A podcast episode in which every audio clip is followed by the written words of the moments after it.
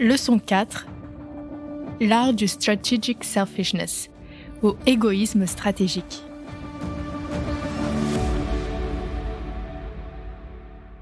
C'était jamais nécessaire de vraiment mettre en plan mon vie professionnelle, mais deux fois dans mon carrière, j'ai resté plus longtemps dans une poste pour euh, pour effectivement euh, gérer aussi des crises euh, plutôt personnelles. Heureusement, ces deux cas, je me trouvais dans une société pour lesquelles c'était si important aussi que moi je me sentais bien. Ce n'a pas eu un effet négatif dessus. Le plus récent, c'était en Pologne. Je reste donc plus longtemps en Pologne. mon partenaire, il est ukrainien la Pologne à côté de l'Ukraine. Et quand la guerre a commencé, euh, mes beaux-parents ont dû donc euh, ont pu quitter l'Ukraine. Ils ont resté deux mois chez nous. Et à ce moment-là aussi, il y avait des autres postes qui s'ouvraient euh, chez Takeda. Et mon chef à ce moment se posait des questions. Nick, je veux postuler là? Je dis non, je dois rester ici.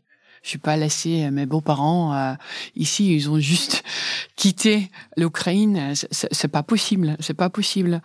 En plus, j'étais vraiment, vraiment impliquée dans tout le travail pour euh, faire en sorte que euh, les pays à côté de l'Ukraine pouvaient soutenir, ou faire le maximum pour aider. Donc, je voulais pas quitter ça à moitié chemin, ce travail non plus.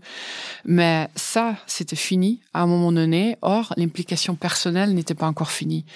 Mais chez Tekeda, j'ai eu aucune euh, réserve sur ça. Ils savaient que professionnellement, j'étais prête à prendre un prochain poste, mais ils m'ont donné des temps pour que euh, j'étais à l'aise, mon famille était à l'aise pour avoir le bon moment. Et maintenant, je suis donc en France. Cet exemple incarne à merveille une philosophie que Ninke intègre depuis de nombreuses années, tant dans sa vie professionnelle que personnelle. Le strategic selfishness, ou égoïsme stratégique. Ce concept souligne l'importance de se prioriser soi-même pour exceller professionnellement j'ai toujours eu beaucoup d'énergie et tellement d'énergie que je pouvais facilement donner ce qui était nécessaire pour un poste et même plus. Et deux fois dans mon carrière, j'ai eu de, feedback comme quoi je dois prendre charge de moi. Peut-être je donnais trop. Et ces deux fois, je me suis dit, tiens, j'ai rien souffert, hein. il n'y a pas de problème, je vois pas de problème. Donc bon, ils ont dit, et ça a entré d'une oreille et ça sortait de deuxième oreille presque. Mais plus tard dans ma vie, je me retrouvais dans une société et, le travail n'arrêtait pas, mais vraiment, moi aussi avec une pression euh, un, peu trop intense, vraiment trop intense, et c'était presque pas possible de dire non. Et là, je me suis souvenu de ces mots de dix ans auparavant en disant ah oui peut-être il faut pas toujours tout donner. Peut-être c'est vraiment à moi de mettre des limites et pour la première fois ça a commencé à résonner. Moi j'ai pas eu un burn-out ou quoi que ce soit parce que je veux pas aller si loin que ça donc j'ai juste quitté ces sociétés. Mais ça m'a fait réfléchir. Ça m'a fait réfléchir et pas plus longtemps après j'ai reçu un Fitbit. J'ai dit oh! Dans cette réflexion peut-être ça vaut le coup quand je vais plus mesurer ce que je fais, parce que euh, moi, je n'avais pas un burn-out, bah, pas mal de gens autour de moi avaient un burn-out. C'était difficile pour eux. Je dis, tiens, c'est donc un, sujet qui, qui, qui croit en l'importance. J'ai commencé à enregistrer tout et m'analyser moi-même. J'ai appris euh, le lien entre mon sommeil et mon performance. Combien de training il me faut pour vraiment me sentir bien. Moi aussi, à partir de combien de training, ça renverse presque. C'est trop. Donc j'ai appris pas mal de choses. Aussi l'impact de nourriture, l'impact de l'alcool, par exemple, sur le sommeil, sur les performances. Et là, j'ai gardé ça dans un premier temps que pour moi. Je dis, mais ça, c'est bien utile. Je peux intégrer ça. Je peux être plus efficace, plus performant, plus heureuse, plus à l'aise, mieux dans mon pot. Donc, euh, et ça s'arrêtait là. Jusqu'au moment où je commençais de travailler dans la DRH, il y avait plus de gens qui sont venus me voir à cette thématique. Et dans ce cas-là, dans ce type de discussion, j'ai partagé ce que j'avais appris sur moi. Ils disaient, mais c'est intéressant ça. Je dis, bah oui, pour moi. Non, non, non, non, non, pas que pour toi. Aussi pour des autres.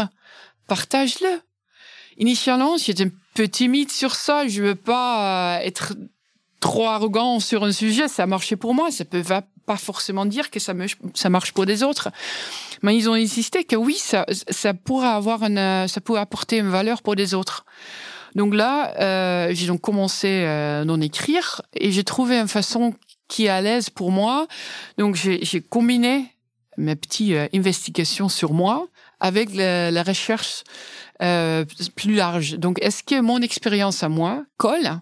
Avec ce qui était étudié ou pas comme ça, je parlais pas juste sur mon expérience, mais c'était plus large.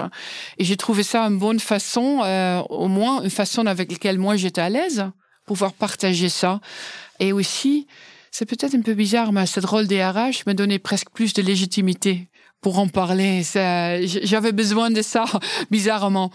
Après, j'ai reçu de bons retours dessus. Donc, quand j'étais aussi en Pologne, comme DG, je continué à écrire des blogs dessus parce que, oui, euh, ça a apparemment résonné. Quand on est face à quelque chose qui est difficile, une première fois, ça fait peur. Oh, comment on va surmonter ça? Mais dès qu'on a le vécu, dès qu'on sait que finalement on peut passer tout, on peut même aborder des challenges plus grands et plus grands et plus grands. On apprend. Et ça, c'est ce que j'appelle le willpower muscle, comme un biceps qui s'entraîne avec des barbells dans le gym. Aussi, la situation difficile à entraîner, euh, ça s'entraîne. C'est vraiment ça s'entraîne et comme ça on peut développer le willpower muscle. C'est je vais pas si loin en disant qu'on peut manifester tout. J'ai lu le livre sur ça, comme quoi, quand on dit dans le miroir euh, qu'on souhaite vraiment faire quelque chose, ça va s'arriver. Parce que je pense qu'il faut un vrai travail derrière. C'est pas évident. On peut aussi pas changer tout dans la vie, mais je pense qu'on peut changer plus qu'on pense il y a une chose qui est très importante là-dedans, c'est on peut toujours être mieux dans chaque chose qu'on fait tous les jours. Ça veut pas dire qu'on va être le meilleur. Mais moi, je peux être mieux dans chaque truc je fais tous les jours. Mais mon maximum est peut-être à un autre niveau, le maximum quelqu'un d'autre. Et ça, c'est très bien. On peut toujours s'améliorer. Et avec cette croissance dans le willpower muscle, on peut aller plus loin même qu'on pense auparavant. Le strategic selfishness, ça s'apprend. C'est pour ça que j'ai aussi choisi ce titre. Parce que dans un premier temps, surtout venant d'une culture très calviniste, on se met pas en avant. Ça se fait pas, le selfishness, oulala, non, ça se fait pas, c'est pas bien. Or, quand j'ai appris que après un training, par exemple, je suis mieux, mieux le lendemain, je me dis, tiens, quand j'ai un business review, autant faire le training la veille, parce que je suis mieux dans la business review. Pour moi, personnellement, ça sert à rien de répéter mes diapos, mes diapos, mes diapos. Les diapos continuent à tourner pendant mes sommeil. Et du coup, je suis pas mon meilleur euh, self le lendemain. Et on analysait tout ça. Moi, j'avais la confidence de mettre ça en avant. Et c'est pour à ce moment-là, le selfishness devient stratégique. C'est pas juste pour mettre moi en avant, non c'est pour être sûr que je vais avoir la meilleure performance. Ou je peux être la meilleure copine, la meilleure sœur, euh, la meilleure fille, euh, pas meilleure, mais euh, une, fille qui est vraiment là, dans le présent, pour avoir une vraie connexion. D'où strategic selfishness. Parce que si c'était automatique, je pense qu'on n'avait pas besoin d'un titre comme ça. Je pense que ça, ça prend du temps sans forcer de faire ça. Je sais maintenant, dans le rôle de DG, c'est peut-être un petit peu plus facile pour moi aussi. Moi, je peux gérer mon agenda plus librement qu'il y a qu'un autre, par exemple. Donc, j'espère parler de ce sujet, qu'aussi des autres se sont libres à planifier leur semaine pour qu'aussi eux, ils se mettent en avant pour être leur meilleur self euh, dans leur privé. Privé, pour que eux aussi, eux, ils sont leur meilleur self dans leur vie. Si c'est leur vie privée ou leur vie professionnelle. Ninke met en lumière un point clé. Placer son bien-être au cœur de ses priorités peut devenir un levier stratégique pour booster ses performances professionnelles. Mais elle souligne également une perspective moins courante et tout aussi significative le développement professionnel peut, à son tour, catalyser un enrichissement personnel considérable. Je trouve vraiment que le développement professionnel peut aider notre vie privée. Dans notre vie professionnelle, par exemple, on est tous plus ou moins euh, euh, doués à faire le project management On fait des réunions, on fait des comptes rendus, on a des réflexions dessus, on fait mieux les prochaines fois, on planifie une autre réunion. Or, quand on sait que pour notre vie privée, c'est important de faire des trainings, on les met pas dans notre agenda. Mais pourquoi pas? On sait c'est important. Si on sait c'est quelque chose d'important dans la vie professionnelle, on le met dans l'agenda. On fait en sorte que ce temps-là ne sera pas compromis. Autant le faire pareil dans la vie privée. Donc c'est pour cela, je pense, qu'il y a pas mal de choses qu'on apprend dans notre vie professionnelle. Dès qu'on l'applique dans notre vie privée, ça nous sert. Ça nous sert là aussi. D'abord, je vais au gym minimum quatre fois par semaine. Je fais mes 10 000 pas par jour. Maintenant, même 15 000 parce qu'on a une step challenge. donc, je me force de, de, de, de, faire plus. Mais il y a deux choses toujours dans mon agenda. Donc, et l'exercice, mais aussi le moment de, de lire. De me rentrer dans mon bulle, tout au calme. Une chat à côté de moi, un bon livre. Et hop, c'est parti pour une heure, deux heures, pour vraiment me ressourcer.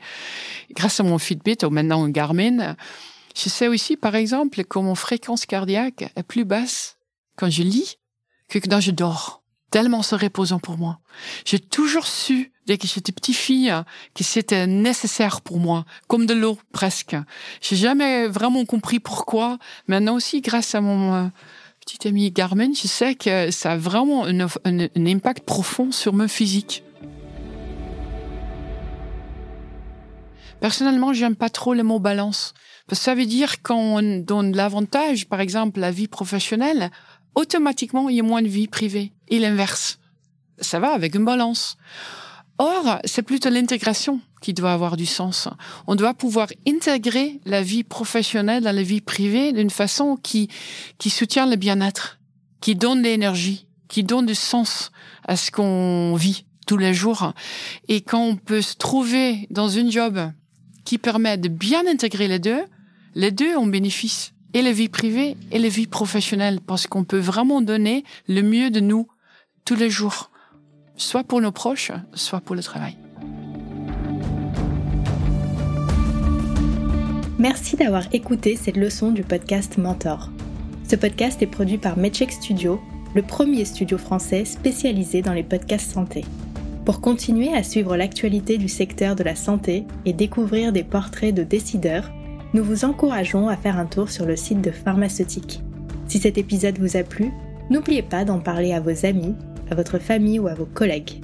Nous pouvons tous apprendre et être inspirés par les grands leaders de la santé.